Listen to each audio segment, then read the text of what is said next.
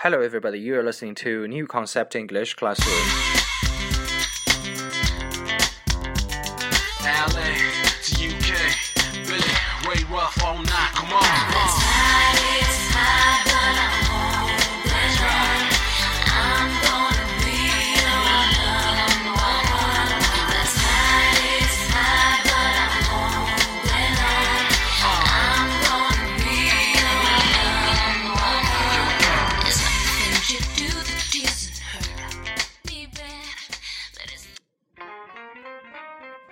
Hello, buddies. This is New Concept English Classroom, and today we're going to be talking about lesson four, seeing hands.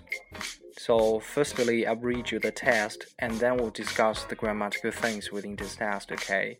So let's kick things off. Lesson four, seeing hands.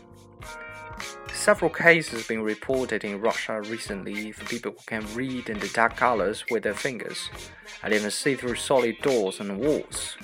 One case concerns an 11 year old schoolgirl, Vera Petrova, who has normal vision but who can also perceive things with the different parts of her skin and through solid walls. The disability was first noticed by her father. One day she came into his office and happened to put her hands on the door of a locked safe.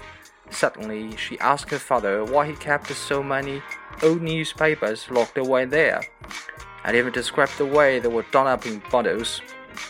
Vera's curious talent was brought to the notice of a scientific research institute in the town of Olanovsky, near where she lives, and in April she was given a series of tests by a special commission of the Ministry of Health of the Russia Federal Republic. During this test, she was able to read a newspaper through an opaque screen, and stranger still, by moving her elbow over a child's game of lotto, she was able to describe the figures and colors printed on it, and in another instance, wearing stockings and slippers to make out with her foot the outlines and colors of a picture hidden under the carpet. Other experiments show that her knees and shoulders had a similar sensitivity. During all this test, Vera was blindfolded, and indeed, except when blindfolded, she lacked the ability to perceive things with her skin. It was also found that although she could perceive things with her fingers, this ability ceased the moment her hands were wet.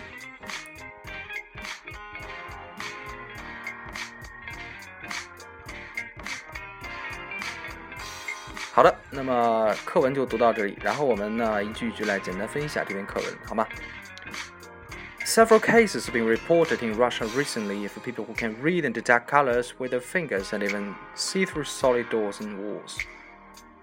那么这一句话呢，我们先要找找主语是什么。那么很简单的，several cases 是这句话的主语，然后它呢被一个被动的形态写出来了。Several cases have been reported 被报道 in Russia recently。实际上这句话呢，我们把它简化一下，就是 第一部分，several cases have been reported in Russia recently。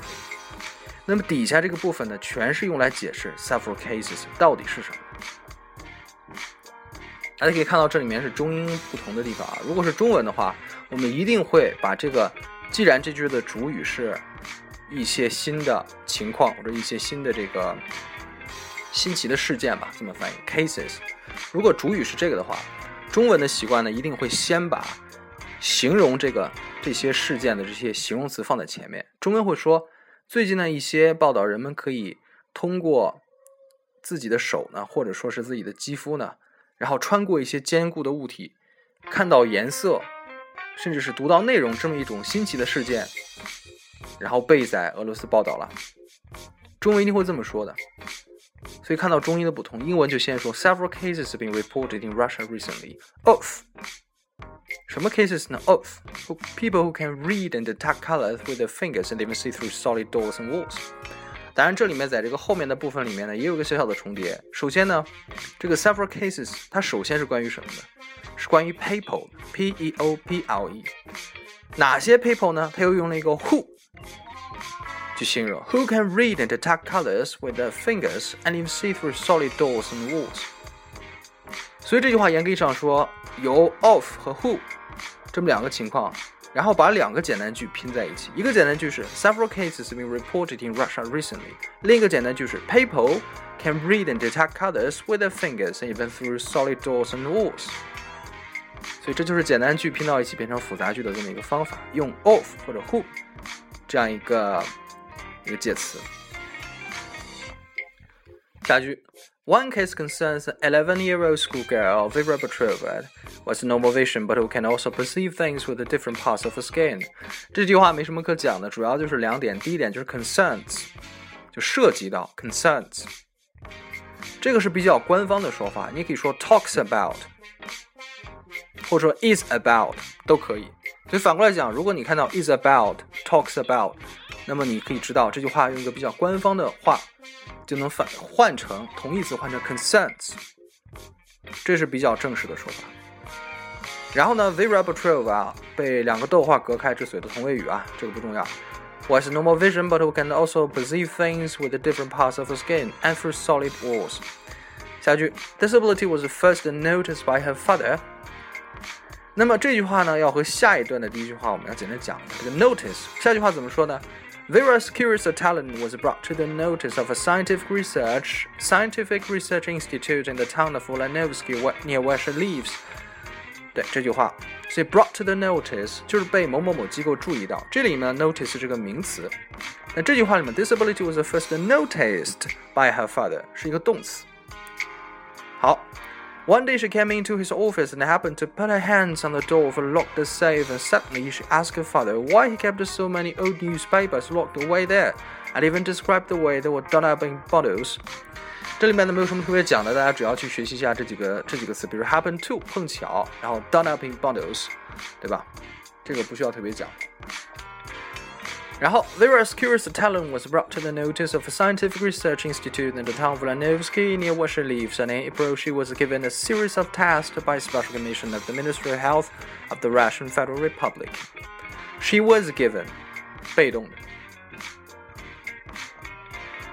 然后下一句，During this test, she was able to read a newspaper through an opaque screen a stranger's stole.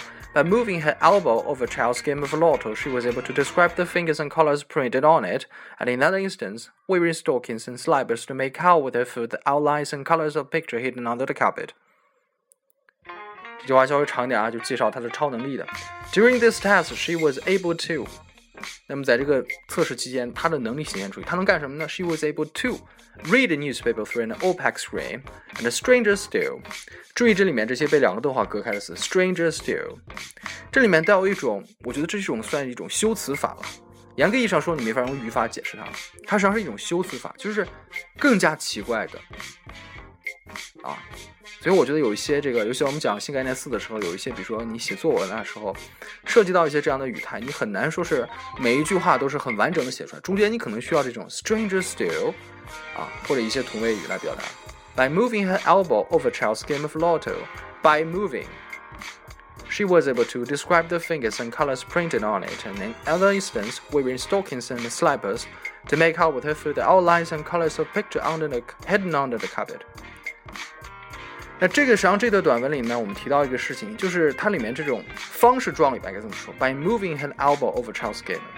你看这篇文章里面充满了方式状语，比如说啊，从刚才我们讲的第一段里说，啊，这个 people who can read and detect colors with their fingers with and even see through solid doors and walls with through，这些都是一种方式。或者说，we can also perceive things with the different parts of the skin, with and through solid walls。然后呢，包括底下我们讲的这个，就是啊，through an opaque screen, the stranger stood by moving her elbow over child's game of lotto. Moving her elbow over child's game of lotto， 这是一种方式，它前面加一个 by，和刚才我们讲的 with、through 都是同一个意义的。呃，包括这个 wearing stockings and slippers 啊，这种用一个 ing 的形式表示。然后下一句，Other experiments show that her knees and shoulders had a similar sensitivity.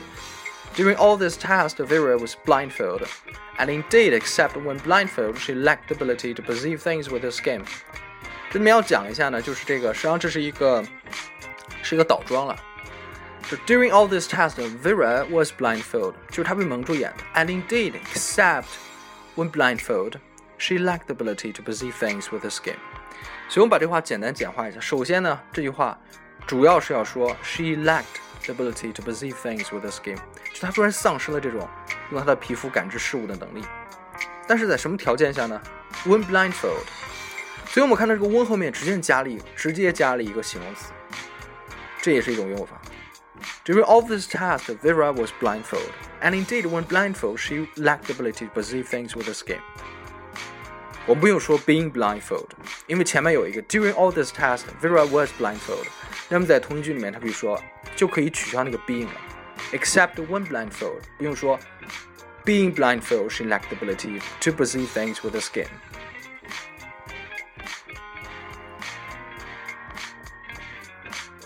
好，下一句。It was also found that although she could perceive things with her fingers, this ability ceased the moment her hands were wet. 所以看到这里面呢，有两个形容方式。第一个就是尽管。It was also found that although she could perceive things with her fingers, although 尽管呢。第二呢，就是它的一个条件，在什么条件下它的这种啊、呃、能力也会丧失呢？就是当他的手湿掉的时候。 刚才说这个什么情况能力丧失的时候，用的是 when。When blindfold, she lacked the ability to perceive things with her with her skin. It, it was also found that although she could perceive things with her fingers, this ability ceased the moment her hands were wet. The moment. 所以说在这里面，the moment 和 when 完全是一个意思。那你就说了，哎，可不可以用啊、呃、when 后面直接加形容词的方式来说这句呢？当然可以，你可以讲。 It was also found that although she could perceive things with her fingers, this ability seized the moment，或者呃，就倒过来说，the moment wet her hands seized the ability to perceive things。我觉得吕正川应该这么讲啊。好了，那我最后再把这篇文章给大家读一下。今天的课程到此结束了。Seeing hands. Several cases have been reported in Russia recently for people who can read and detect colors with their fingers and even see through solid doors and walls. One case concerns an 11 year old schoolgirl, Vera Petrova, who has normal vision but who can also perceive things with the different parts of her skin and through solid walls. This ability was first noticed by her father. One day she came into his office and happened to put her hands on the door to locked the safe. Suddenly, she asked her father why he kept so many old newspapers locked away there, and even described the way they were done up in bottles. Vera's curious talent was brought to the notice of a scientific research institute in the town of Volanovsky near what she Leaves, and in April she was given a series of tests by Special Commission of the Ministry of Health of the Russian Federal Republic. During this test, she was able to read a newspaper through an opaque screen, and stranger still, by moving her elbow over a child's game of lotto, she was able to describe the way. She was able to describe the fingers and colors printed on it. And in other instances, wearing stockings and slippers to make out her foot the outlines and colors of a picture hidden under the carpet. Other experiments show that her knees and shoulders had a similar sensitivity. During all this test, Vera was blindfolded, and indeed, except when blindfolded, she lacked the ability to perceive things with her finger. It was also found that although she could perceive things with her fingers, this ability ceased the moment her hands were wet.